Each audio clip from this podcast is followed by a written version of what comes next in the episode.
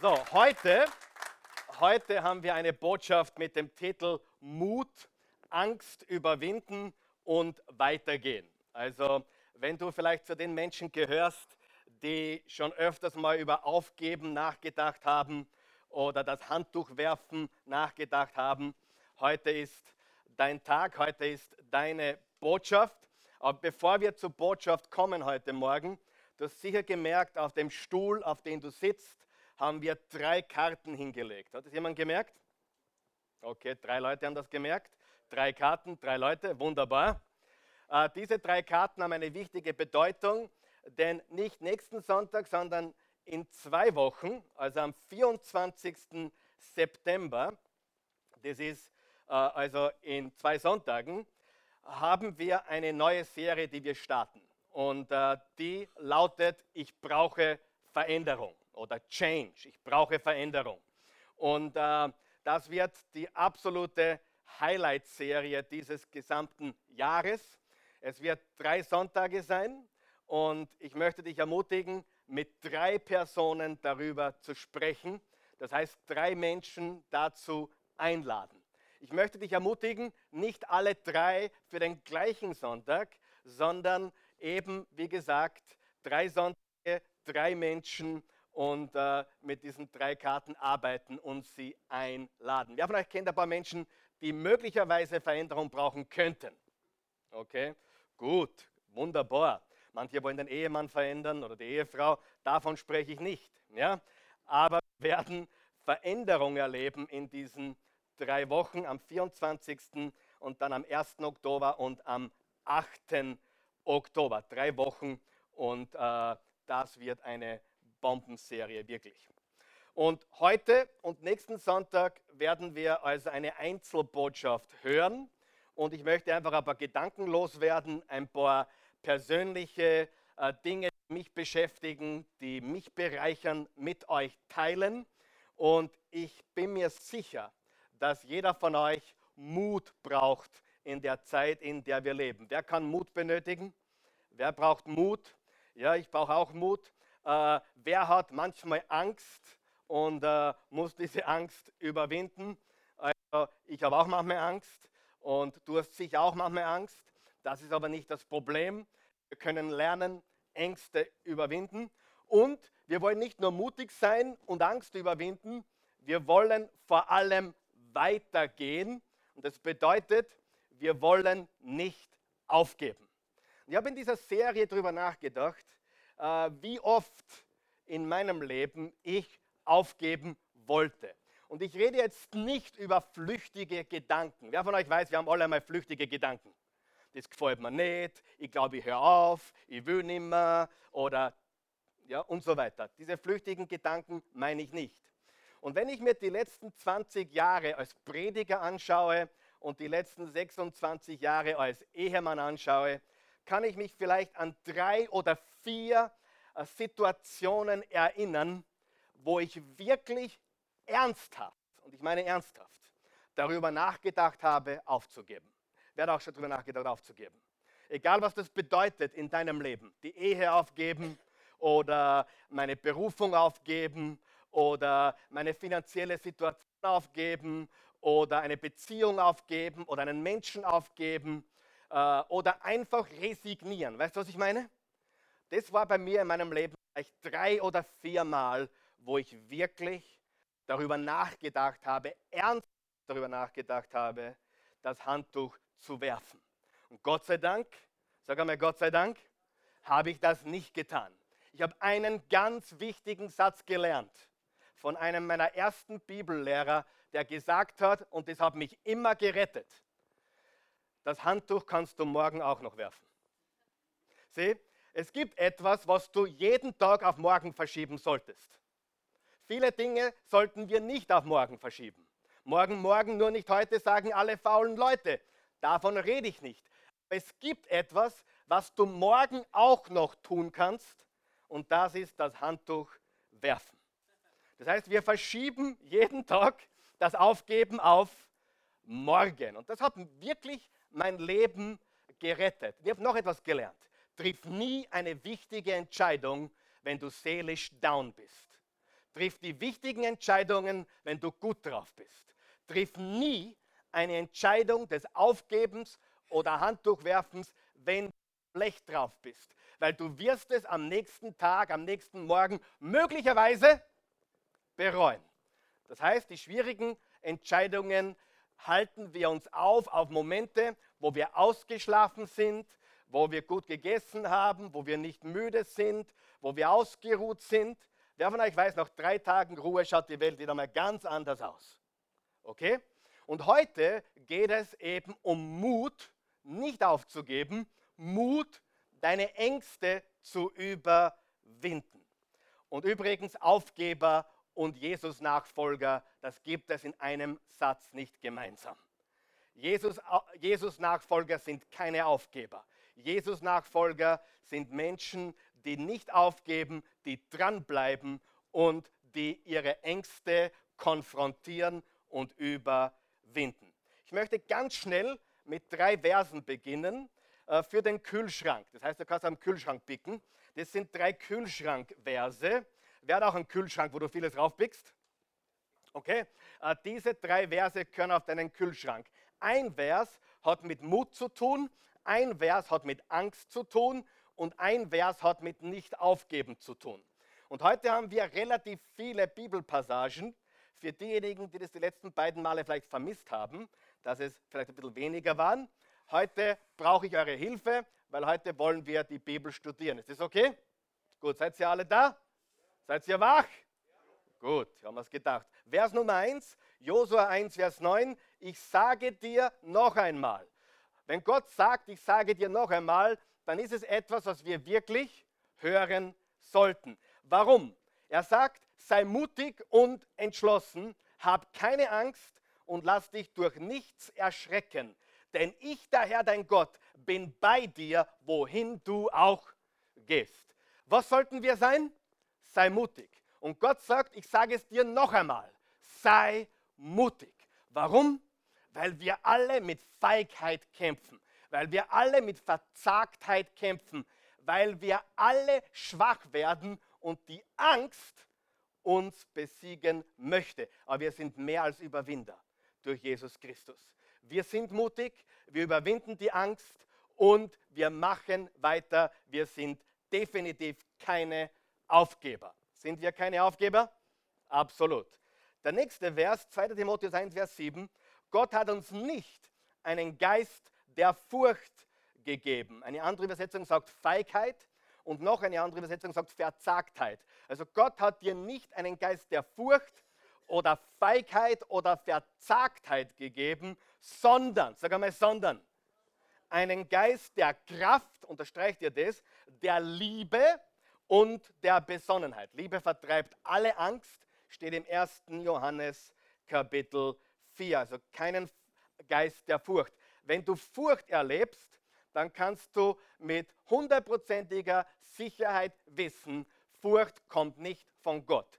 Gott ist kein Gott, der Angst macht. Manche sagen dann, was ist mit der Ehrfurcht?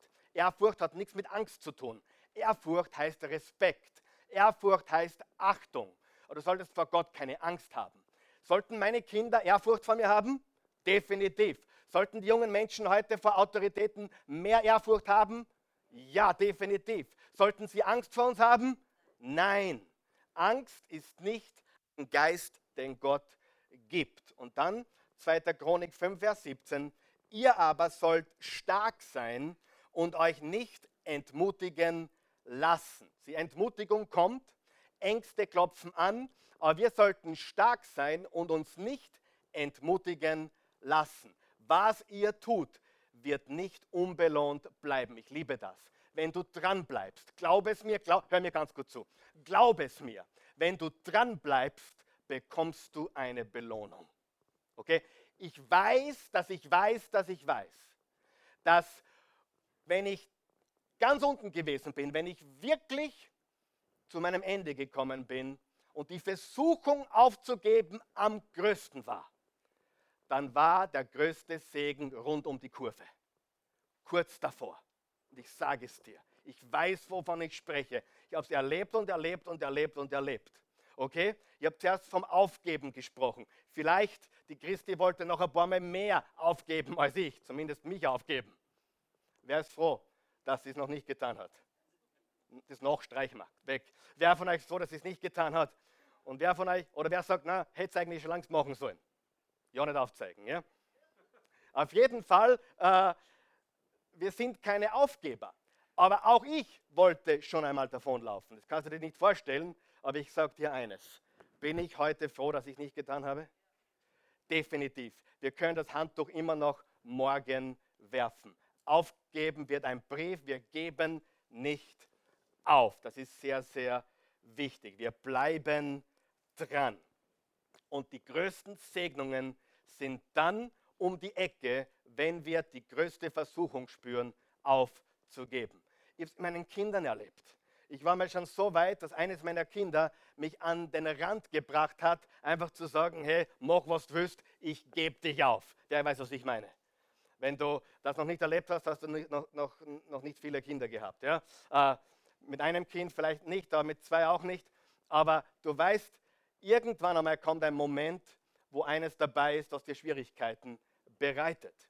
Aber wir geben nicht auf. Und heute wollen wir uns anschauen äh, einen gewissen Paulus, der Dinge durchgemacht hat, die können wir uns gar nicht vorstellen.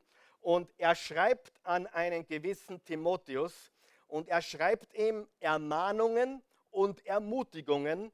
Und Paulus kommt an sein Lebensende und schreibt diesen Brief an Timotheus. Übrigens, der Apostel Paulus wurde im Jahre 67 nach Christus von einem gewissen Kaiser Nero umgebracht, enthauptet. Interessant ist, und das wissen die wenigsten, dass der Kaiser kurze Zeit danach, weniger als ein Jahr danach, Selbstmord begangen hat. Ja? Also ich glaube nicht, dass er damit leben konnte, dass er diesen großen Apostel aus dem äh, Leben befördert hat. Aber es ist hochinteressant lesen wir 2 Timotheus 4, Vers 1 bis 8. Und ich gehe da ein bisschen schnell voran jetzt, weil wir ein paar wichtige Dinge zu besprechen haben.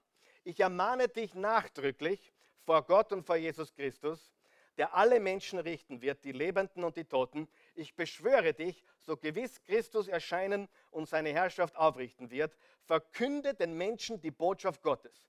Verkünde den Menschen die Botschaft Gottes. Diesen Vers habe ich mir oft vorlesen müssen wann ich nicht wollte. Habe ich, hat, hat Gott gesagt, schau mal 2 Timotheus 4, Vers 2. Verkünde den Menschen die Botschaft Gottes gleichgültig, ob es ihnen passt oder nicht. Ich liebe diesen Vers. Rede ihnen ins Gewissen, weise sie zurecht und ermutige sie. Werde nicht müde, ihnen den rechten Weg zu zeigen, denn es wird eine Zeit kommen, ich glaube, da leben wir gerade, da werden sie die gesunde Lehre unerträglich finden und sich Lehrer nach ihrem Geschmack aussuchen, die sagen, was ihnen die Ohren kitzelt. Sie werden nicht mehr auf die Wahrheit hören, sondern sich fruchtlosen Spekulationen und Hirngespinsten zuwenden. Du aber musst in jeder Hinsicht ein klares Urteil behalten. Mach dir nichts daraus, wenn du dafür leiden musst. Erfülle deinen Auftrag. Nachricht tu deinen Dienst mit ganzer Hingabe. Darf ich dir was fragen? Wie viele Menschen kennst du, die das, was sie tun, mit ganzer Hingabe machen? Kennst du solche Menschen? Mit ganzer Hingabe. Mit wirklich, mit allem, was sie sind, mit allem, was sie haben, mit ihrer ganzen Kraft. Tue deinen Dienst mit ganzer Hingabe. Für mich ist nun die Zeit gekommen, dass mein Blut wie ein Trankopfer ausgegossen wird und ich aus diesem Leben scheide.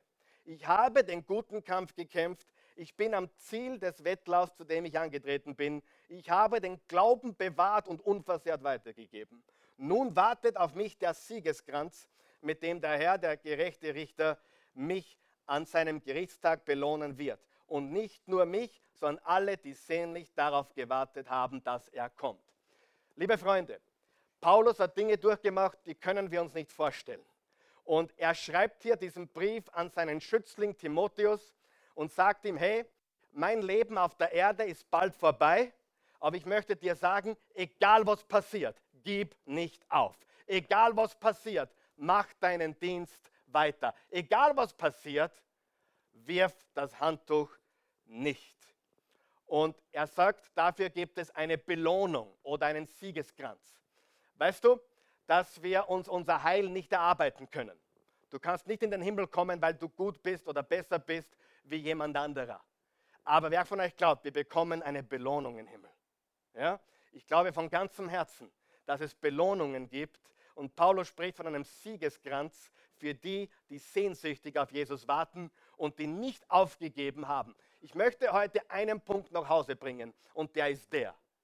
Aufgeben wird ein Brief und aufgeben passt nicht zu einem Nachfolger Jesu. Und ein Aufgeber wird nie die Früchte des Landes genießen. Kommt er in den Himmel? Ja. Aber wird er sich in der Wüste drehen zum 40. Mal im 40. Jahr? Ganz sicher. Sie Belohnungen bekommen wir für das, dass wir nicht aufgeben, dass wir treu sind. Weißt du, was in der Welt gelehrt wird? In der Welt wird gelehrt, Erfolg ist das Größte. Und wenn du Misserfolg hast, dann bist du kein wertvoller Mensch. Ich sage dir etwas, die Bibel lehrt nicht, dass Misserfolg das Gegenteil von Erfolg ist. Weißt du, was das Gegenteil von Erfolg ist? Durchschnitt, Mittelmaß, lauwarm. Lauwarm, wem wird auch schon schlecht. Lauwarm ist das Gegenteil von Erfolg. Weißt du, was der höchste Erfolg für einen Christen ist, für einen Menschen? Gott treu zu sein. Treue. Wer von euch weiß, du kannst Gott treu sein und wenig finanziellen Erfolg haben im Leben? Ja oder nein? Und trotzdem bist du ein Erfolg für Gott. Und er sagt hier, gib nicht auf, egal was passiert, verlier nicht den Mut, hab keine Angst, bleib dran, lass dich nicht entmutigen. Es wird Grund genug geben, dich entmutigen zu lassen, aber lass es nicht zu. Viele wollen aufgeben. Jemand kam mal zu mir und sagte, du, ich will mich scheiden lassen. Ich halte es nicht mehr auf. Was denkst du darüber? Soll ich mich? Sag ich nein. Habe ich gesagt, was ich gesagt habe? Wer sagt, dass man so halbe aushalten muss? Darf ich die Frauen fragen, wer hat auch mal einen Punkt im Leben, wo du ihn nicht aushaltest? Nicht herschauen, nicht vierisch schauen, ja? Du hältst, okay, ich halte ihn nicht mehr aus, Grund zur Scheidung. Nein, wenn das Grund wäre, das nicht mehr zu tun, weil ich euch alle miteinander nicht aushalte, dann hätte ich nicht viermal drüber nachgedacht aufzuhören, sondern 400 Mal. Versteht ihr?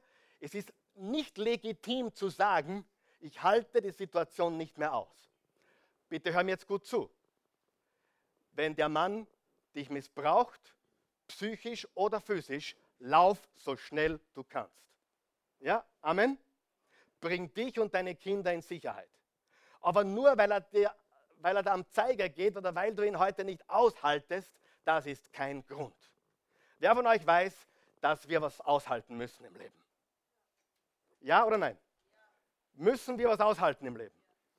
Du musst mich aushalten, ich muss dich aushalten. Wir müssen einander aushalten manchmal.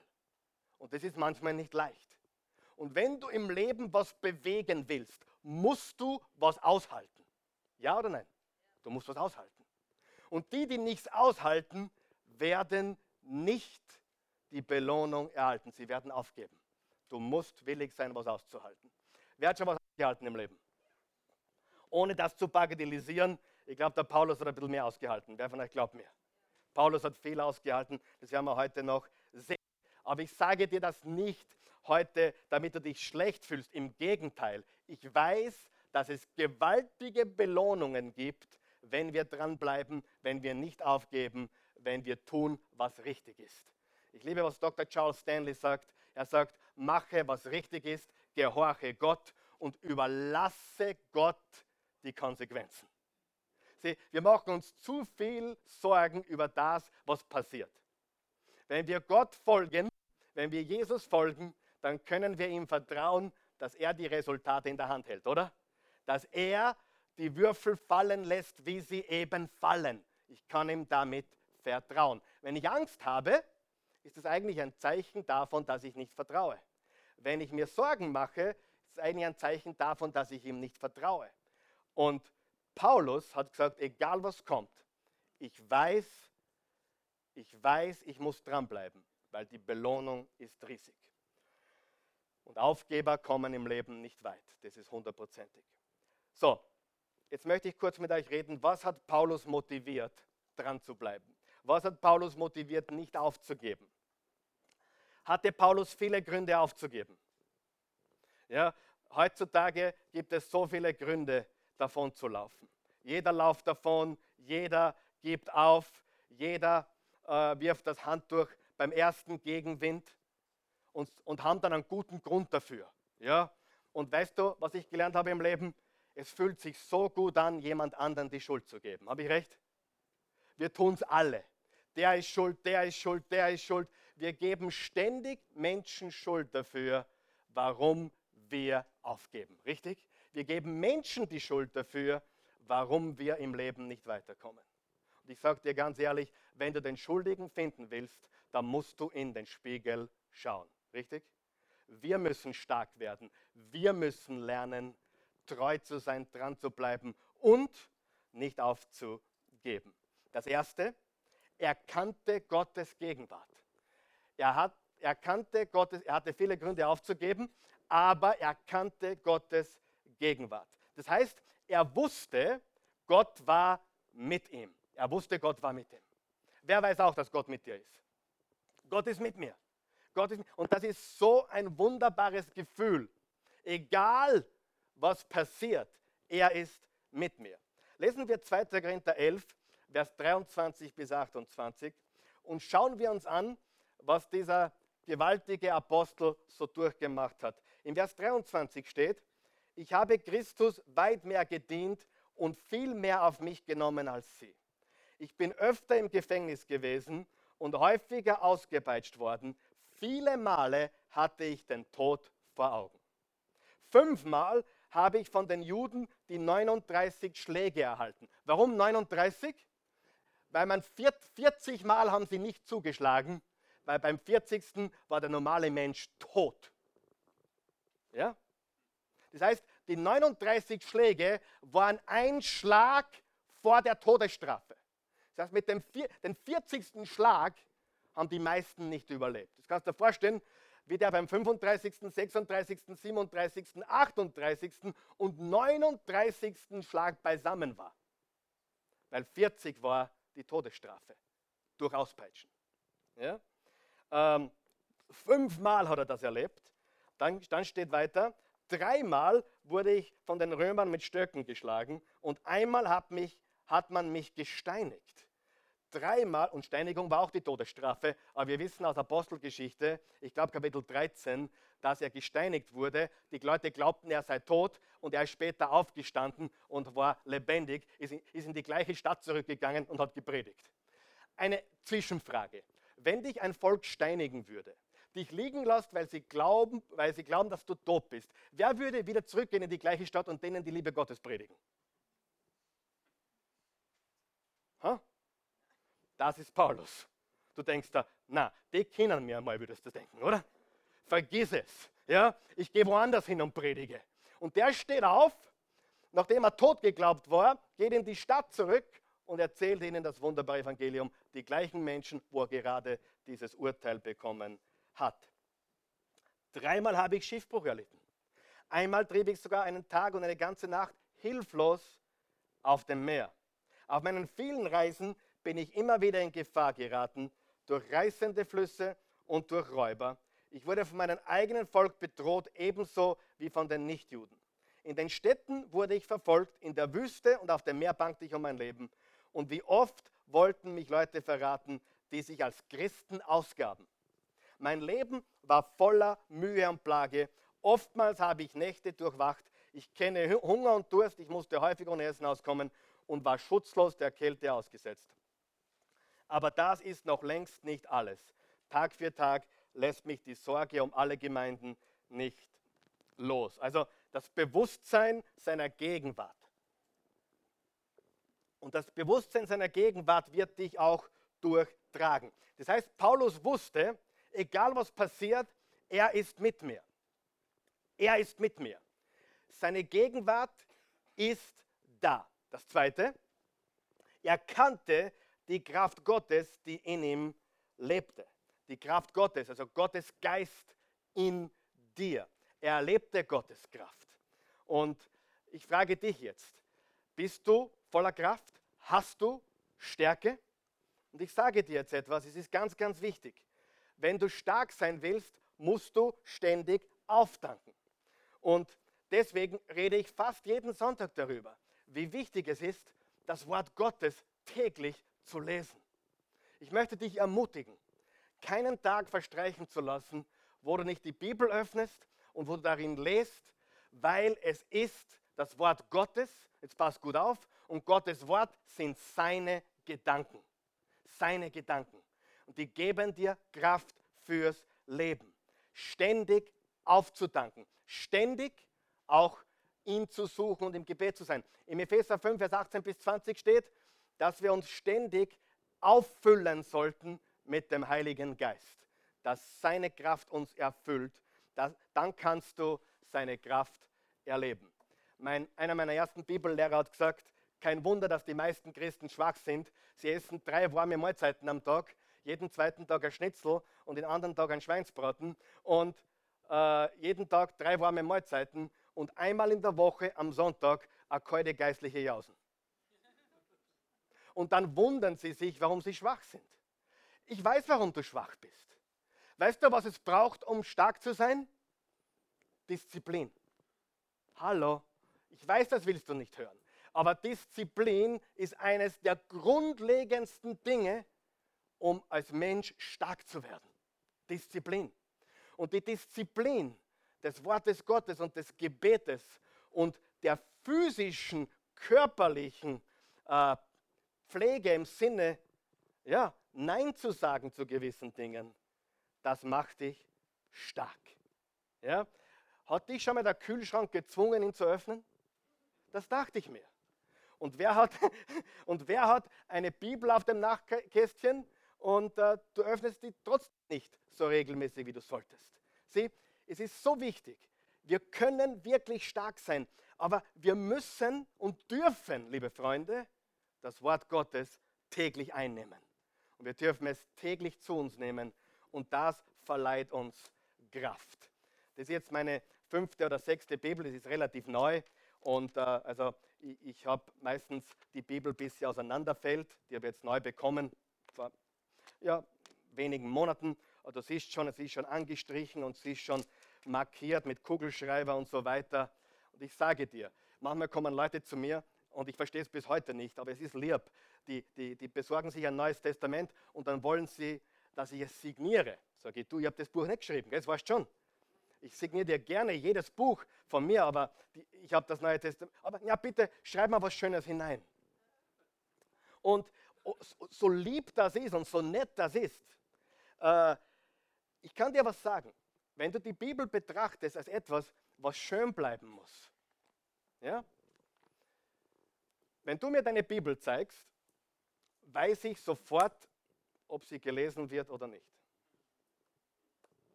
Hundertprozentig. Weißt du, ich will euch, zeig mir nie deine Bibel, wenn du nicht wissen willst. Wenn du nicht willst, dass ich weiß, was ich weiß. Oder du sagst, ja, ich habe sie erst letzte Woche gekauft. Okay, passt. Aber wenn deine Bibel fünf Jahre ist und neu ausschaut, weiß ich, was geschlagen hat. Eine Bibel ist zum Lesen, zum Anstreichen, zum, zum täglichen Kommunizieren mit Gott. Und liebe Freunde, da nehmen wir unsere Kraft her, vom täglichen Gebet, weil ich weiß eines. Weißt du, was ich weiß? Ich weiß zwei Sachen. Ich weiß, ich weiß, drei Sachen auch, aber jetzt sage ich zwei Sachen. Ich weiß mehr wie drei Sachen. Aber ich sage nur zwei Sachen, die ich weiß. Das eine, was ich weiß, ist, dass die meisten Menschen Gott suchen, wenn sie Schwierigkeiten haben. Richtig? Und das zweite, was ich weiß, ist, egal in welchem Zustand du momentan bist, Stürme kommen, jetzt hör mir zu, es kommen unmögliche Situationen. Es, wer hat schon unmögliche Situationen erlebt in seinem Leben? Unmögliche Situationen. Für dich unmöglich, für Gott möglich. Aber es kommen unmögliche Situationen. Und die Situation, die wir in der heutigen Welt haben, ist folgender. Niemand redet darüber. Weil jeder damit beschäftigt ist, sich auf sozialen Medien und Netzwerken sich als äh, erfolgreich, toll, schön, alles super äh, darzustellen. Die Wahrheit ist, die posten nur ihre Highlights nicht das, was wirklich passiert. Wir leben, Entschuldigung, wir leben in einer verlogenen Gesellschaft. Nicht jetzt böse, ich meine das nicht böse, aber wir leben in einer Gesellschaft, da darfst du eigentlich gar nicht mehr deine Probleme sprechen, weil du willst nicht Gefahr laufen, dass dich jemand verurteilt oder missversteht oder du schwach ausschaust. Und die Wahrheit ist, dass wir alle, alle im Leben immer wieder auf Situationen treffen, die uns zu groß sind. Warum zu Gott laufen, wenn wir Schwierigkeiten haben? Warum nicht immer und jederzeit und vor allem bereit sein für die Stürme des Lebens? Ich, mir wird immer mehr bewusst, ich werde älter. Wenn wird das auch schon langsam bewusst. Ja, wenn das noch nicht bewusst wird, ich meine, wir haben, ein paar, haben ein paar Leute da in den 20ern, 25, 23, okay, wunderbar. Ich sage dir eines, du bist bald 46. Es geht sehr, sehr, sehr, sehr schnell. Und bevor du dich dreimal umdrehst und dreimal sagst, morgen mache ich es, auf morgen verschiebe ich es, bist du 46. 100%. Ich weiß das. Und ich weiß auch eines, es wird nicht leichter. Viele Dinge werden leichter, weil wir weiser sind. Wir, wir gehen mit Dingen besser um, aber manche Dinge funktionieren nicht mehr so wie damals. Eines, was ich wirklich vermisse, ist die Naivität meiner Jugend. Ich habe mit 26 Jahren Dinge getraut, die traue ich mir heute nicht mehr. Du, was ich meine? Mit 26 habe ich geglaubt, probieren wir es einmal, wenn es schief geht, na und probieren wir es zweites Mal. Heute bin ich 46 und denke mir, jeder Schuss muss sitzen. Weißt du, was ich meine? Schon langsam müssen sitzen meine Schüsse. Und die Wahrheit ist, wir gehen auf Zeiten zu. Äh, ein Bekannter von mir ist Mitte 80, der sagt, ich bin Mitte 80 und ich bin dankbar für alles, was noch funktioniert. Das überlässt viel unserer Vorstellungskraft. Aber die Wahrheit ist, es funktioniert immer weniger und das Leben wird immer schwieriger und wir treffen alle auf unmögliche Situationen. Und die Wahrheit ist, wir wurden nicht dafür geschaffen, alleine zu leben. Wir wurden nicht dafür geschaffen. Äh, und wir brauchen Gottes Kraft im Leben, hundertprozentig. Jeder kommt einmal drauf, ganz sicher. Drittens, er kannte den Willen Gottes. Er wusste, er war im Willen Gottes. Und hier ist das Schöne, wenn du weißt, du tust, soweit es dir möglich ist, das, was Gott will. Soweit du kannst, bist du im Willen Gottes. Glaube mir, du machst Fehler, ich mache auch Fehler, wir machen alle Fehler, wir machen Dinge, die, die, die wir später bereuen. Alle machen wir Fehler. Aber trotzdem können wir wissen, Gott ist mit uns, wir leben in seiner Kraft und wir sind in seinem Willen. Wer hat schon einen Fehler gemacht und Gott hat den Fehler benutzt? Ist das nicht gut? Wunderbar. Er wusste, er war im Willen Gottes. Und hier ist das Schöne, wenn du weißt, dass du im Willen Gottes bist. Du musst nicht alles verstehen, du musst vertrauen. Gott sagt nicht, versteh mich, Gott sagt, vertrau mir. Sagen wir das gemeinsam. Gott sagt nicht, versteh mich, sondern er sagt, vertrau mir. Und viele glauben, Gott sagt, versteh mich. Gott hat nirgendwo gesagt, versteh mich. Er sagt, vertrau mir. Ich kenne Menschen, die bereuen es, dass sie der Versuchung nachgegeben haben, sich scheiden zu lassen. Ich kenne Menschen, die bereuen es, dass sie die Versuchung, dass sie der Versuchung gefolgt sind, alles hinzuwerfen. Ich kenne Menschen, die bereuen es, obwohl es schwer war, obwohl es wirklich, ich weiß, das Leben ist schwer aber dranbleiben hat einen großen Segen. Und glaube mir, in den meisten Fällen wird das Gras nicht grüner auf der anderen Seite, richtig? In den meisten Fällen ist das Gras dort am grünsten, wo man düngt. In den meisten Fällen ist die Chance, die du jetzt hast, die größte. Ich weiß, er ist schwierig. Ich weiß, sie ist schwierig. Ich weiß, ich bin schwierig. Die Christi ist nicht schwierig. Aber trotzdem weiß ich,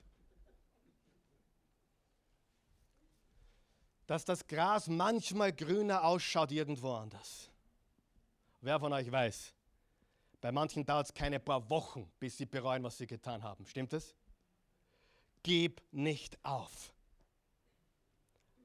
Ja, gib nicht auf. Noch einmal, es gibt, es gibt Punkte im Leben, da muss man aufgeben. Das heißt, da muss man loslassen, da muss man sagen, das geht nicht, ich muss mich schützen. Richtig? Aber das ist nicht, wovon ich spreche. Ich spreche von zu leicht davonlaufen, zu leicht aufgeben, zu leicht sagen, das gefällt mir nicht mehr. Oh, da bin ich aber nicht einverstanden oder das gefällt mir nicht. Und schon sind sie wieder woanders, richtig? Und weißt du, dass die, ich habe, habe das Thema studiert und im Februar machen wir die nächste Liebesserie. Wer freut sich schon drauf? Liebe. Und so, uh, das wird wunderschön. Das nächste Mal wird das Beste überhaupt. Ja? Und ähm, jetzt wollte ich, wollte was sagen, jetzt habe ich es vergessen, das sagen wir, das ist wurscht. Äh, lesen wir Philippa 4, okay?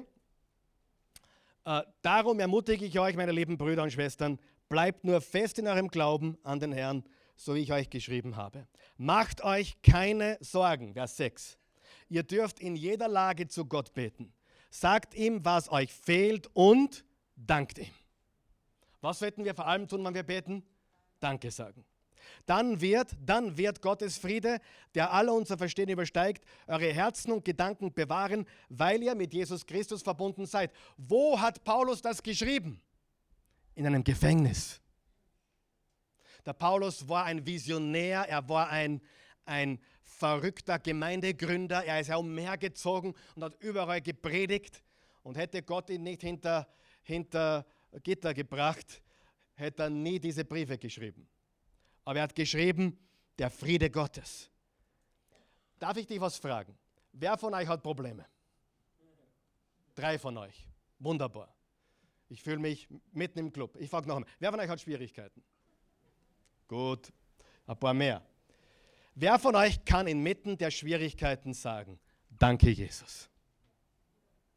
Danke Jesus.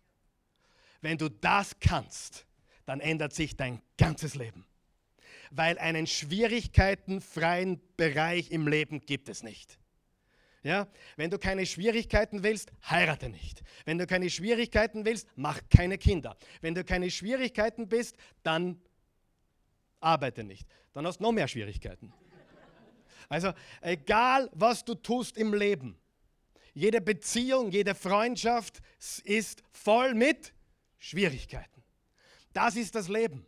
Und du musst lernen, inmitten der Schwierigkeiten zu wissen, er ist mit mir, er gibt mir seine Kraft, ähm, ich kenne seinen Willen und ich weiß, alles, was passiert, wirkt zusammen zum Besten.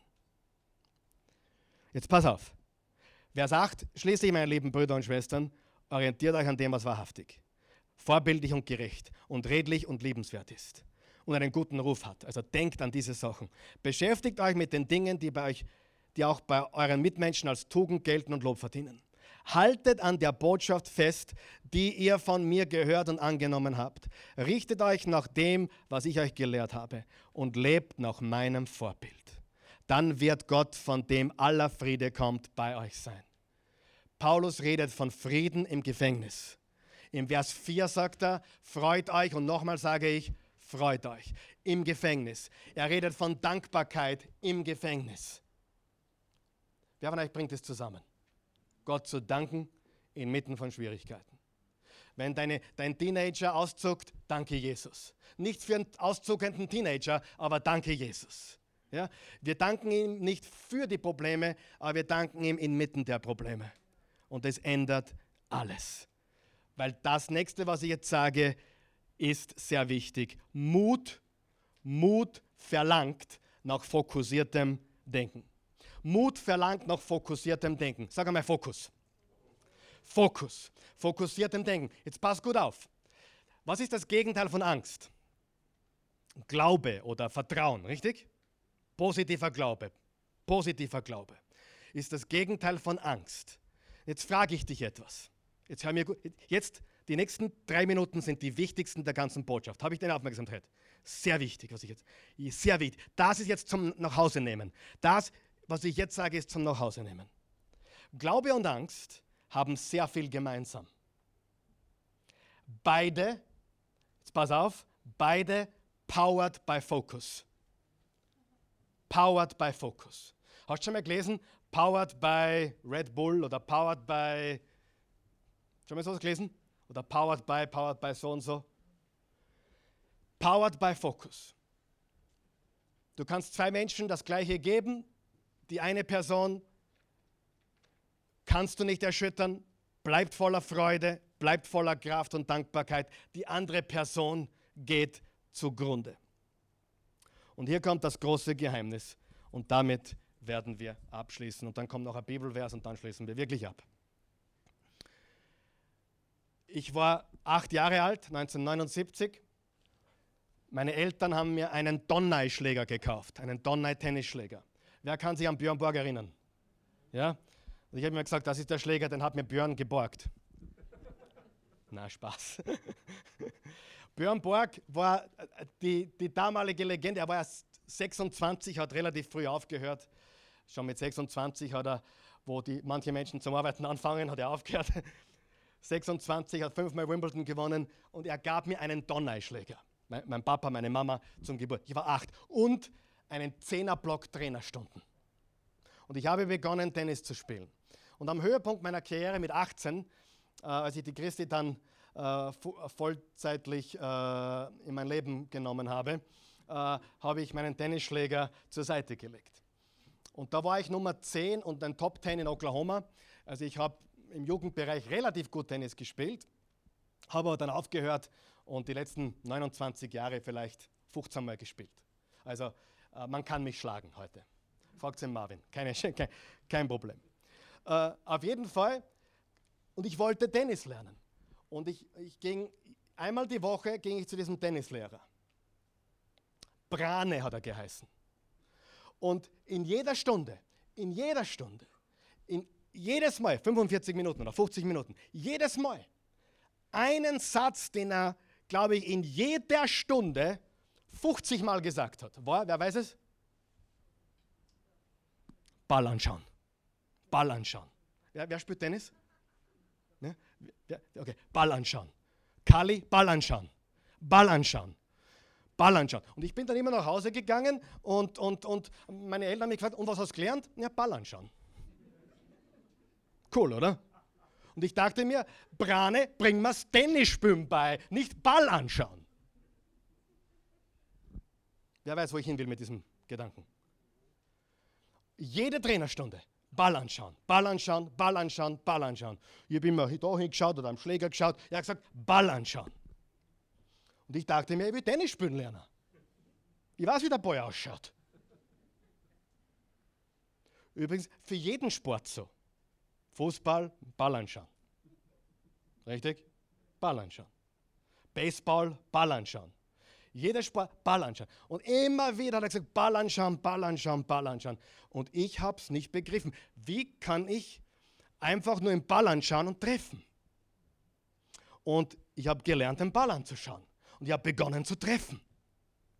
Ist das nicht wunderbar? Und beim nächsten Training hat er wieder gesagt, Kali, Ball anschauen. Und jedes Training, 50, 60 Mal, Ball anschauen, Ball anschauen, Ball anschauen. Und durch Ball anschauen wurde ich ein guter Tennisspieler.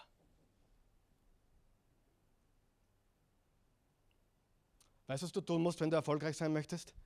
Wenn du im Leben fokussiert bleiben musst, Ball anschauen.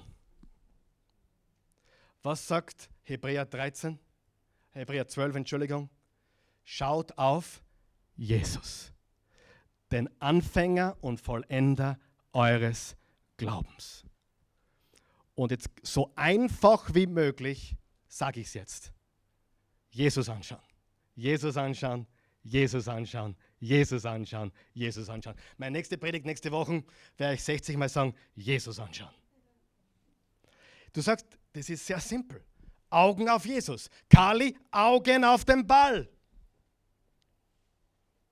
Und wenn ich meine Augen auf den Ball gerichtet hatte, habe ich die Kugel getroffen und später sogar sehr, sehr gut. Weißt du, was dein Problem ist? Nicht dein Problem. Dein Fokus. Weißt du, was dein Problem ist? Du schaust nicht auf den Ball. Weißt du, was dein Problem ist? Du schaust nicht auf den, mit dem du das Leben leben solltest. Das ist das Problem. Deine Augen auf Jesus gerichtet. Okay? Lesen wir zum Abschluss noch eine Passage. 2. Korinther 10, Vers 3 bis 5. Natürlich bin ich auch nur ein Mensch, aber ich kämpfe nicht mit menschlichen Mitteln. Ich setze nicht die Waffen dieser Welt ein, sondern die Waffen Gottes. Sie sind mächtig genug, jede Festung zu zerstören, jedes menschliche Gedankengebäude niederzureißen, einfach alles zu vernichten, was sich stolz gegen Gott und seine Wahrheit erhebt. Alles menschliche Denken nehmen wir gefangen und unterstellen es Christus, dem es gehorchen soll. Deine Gedanken. Deine Gedanken. Weißt du, dass du ein Sklave deiner Gedanken bist? Weißt du, dass du ein Sklave deiner Gedanken bist? Du bist nicht ein Sklave deiner finanziellen Situation. Nein, nein, glaube es keinen Moment mehr. Du bist nicht Sklave deiner finanziellen Situation. Du bist nicht Sklave deiner Ehe. Du bist nicht Sklave deiner Kinder. Du bist nicht Sklave deiner Karriere. Du bist nicht Sklave deiner Probleme, Schwierigkeiten. Wir sind Sklaven unserer Gedanken. Was ist meine Botschaft heute? Ball anschauen. Sagen wir es gemeinsam. Ball anschauen. Augen auf den Ball. Augen auf Jesus. Klingt einfach, aber frag jeden Tennislehrer. Nur so wirst du ein guter Tennisspieler. Wenn du die Kugel nicht anschaust, triffst nichts. Aber wenn du lernst, die Kugel anzuschauen, immer wieder die Kugel anzuschauen, dann triffst du immer besser und immer besser und immer besser. Und bald ist wurscht, wer drüben steht und wie dein Gegner heißt. Bald schlagst das alle. Ball anschauen. Ball anschauen. Auf Jesus die Augen richten. Was ist die Lösung für mein Problem? Ball anschauen. Was ist die Lösung für meine finanziellen Probleme? Ball anschauen. Was ist die Lösung für meine Ehe? Ball anschauen. Versteht ihr, was ich sagen will? Oder ist es zu kompliziert? Ball anschauen. Und dann gewinnst du. Dein, deine Angst ist powered by Focus. Dein Glaube ist powered by Focus. Und es ist nicht die Situation, es ist dein Fokus im Leben. Amen. Lass uns aufstehen, bitte sehr. Danke, Jesus. Danke, Jesus. Herr Jesus Christus, wir danken dir, wir loben, preisen und erheben dich. Vater, ich weiß, das ist eine, eine vielleicht komische Botschaft in dieser Welt, in der wir leben, wo wir ganz offen über Probleme reden, ganz offen über Schwierigkeiten sprechen, wo wir ganz offen zugeben, dieses Leben ist hart. Und obwohl wir positiv sind, obwohl wir das Beste glauben, obwohl wir auf dich schauen, hey, Unmögliches kommt in unser Leben. Schwierigkeiten, Herausforderungen, Dinge, mit denen wir nicht gerechnet haben. Einfach Schweres und Schmerzen und Leid kommt in unser Leben. Ich weiß, das gefällt uns nicht. Aber doch weiß jeder, dass das das Leben ist und dass es Realität ist. Und je früher wir das erkennen, umso leichter wird das Ganze, weil wir nicht glauben, wir sind der Einzige auf der Welt, der schwer hat. Gott, in Wahrheit haben so viele andere so viel schwerer als wir und ähm, scheinen sich viel leichter zu leben. Und wir wollen ganz einfach inmitten unserer Turbulenzen dankbar sein. Wir wollen auf dich blicken. Wir wollen unsere Augen auf Jesus richten. Wir wollen Jesus anschauen. Sieh, du kannst auf deinen Berg schauen, auf deinen Riesen schauen oder du kannst auf Gott schauen. Wenn du auf den Berg schaust, wird er immer größer. Wenn du auf das Problem schaust, wird es immer größer. wenn du auf Jesus schaust, auf Gott schaust, wird dieser Jesus immer größer in deinem Leben. Und obwohl deine Probleme nicht kleiner werden, ist dein Gott viel größer. Und wenn du das verstehst, dann kannst du dankbar sein inmitten aller Situationen. Liebe Freunde, zu Hause hier, ich kann mir gar nicht vorstellen, ehrlich, ich kann mir nicht mehr vorstellen, ein Leben ohne Gott.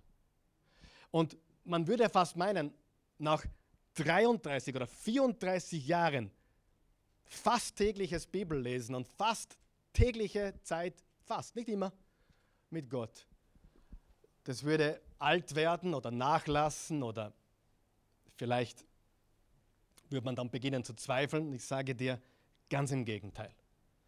Mit Gott zu leben ist täglich frisch, täglich kraftvoll. Und ehrlich, ich kann mir kein Leben ohne ihn vorstellen. Ich weiß, ich bin dafür nicht gemacht. Ich würde zerbrechen. Ich wäre verbittert. Und viele andere Dinge. Und es ist kein Wunder, dass viele verbittert sind, viele die Hoffnung aufgegeben haben, weil sie nicht auf den Ball schauen, weil sie nicht auf Jesus schauen. Wenn du noch nie auf Jesus geschaut hast, dann lade ich dich heute ein, damit zu beginnen. Die Bibel sagt im Johannes 3, Vers 16, so sehr hat Gott die Welt geliebt, dass er einen einzigen Sohn gab, damit jeder, der an ihn glaubt, nicht verloren geht, sondern ewiges Leben hat. Römer 10, Vers 9, wenn du mit dem Munde bekennst, Jesus ist Herr, mit dem Herzen an seine Auferstehung glaubst, bist du gerettet. 1. Johannes 5, Vers 11, wer den Sohn hat, hat das Leben, wer ihn nicht hat, hat das Leben nicht. Jesus ist das Leben. Und es beginnt mit einer Entscheidung zu sagen, yes, Sir, du bist der Herr, nicht ich. Du bist der Boss, nicht ich. Du bist der CEO meines Lebens, nicht mehr ich. Nicht mehr die Ich AG, sondern die Jesus AG in meinem Leben. Und in der heutigen Zeit wird so viel Quatsch verbreitet von die Ich AG und die Ich GmbH und I am CEO of my life und lauter so Quatsch. Das geht nicht gut. Du brauchst den stärksten Partner des Universums, egal was du tust. Und dieser heißt Jesus Christus.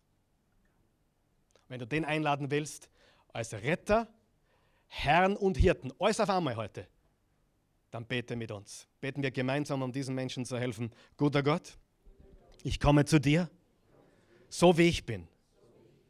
Ich weiß, ich bin ein Sünder. Ich habe so viel Dreck am Stecken.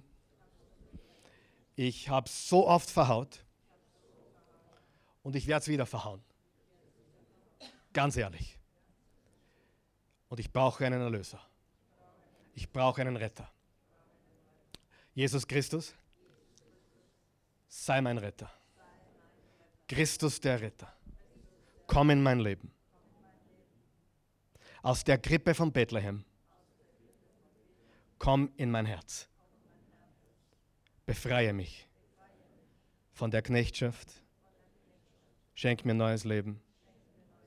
Mach mich neu. Ich gebe dir mein Leben. Ich nehme meins. Nehme deins. Und ich danke dir. Sei mein Retter. Sei auch mein Herr. Sei der Boss meines Lebens. Sei mein Hirte. Versorge mich. Ich weiß, das Leben ist manchmal unmöglich. Aber du bist ein Gott, der das Unmögliche möglich macht. Wirke ein Wunder in meinem Leben. Beginne in mir und dann mach mich ganz neu. Von innen nach außen. Dekoriere mich neu.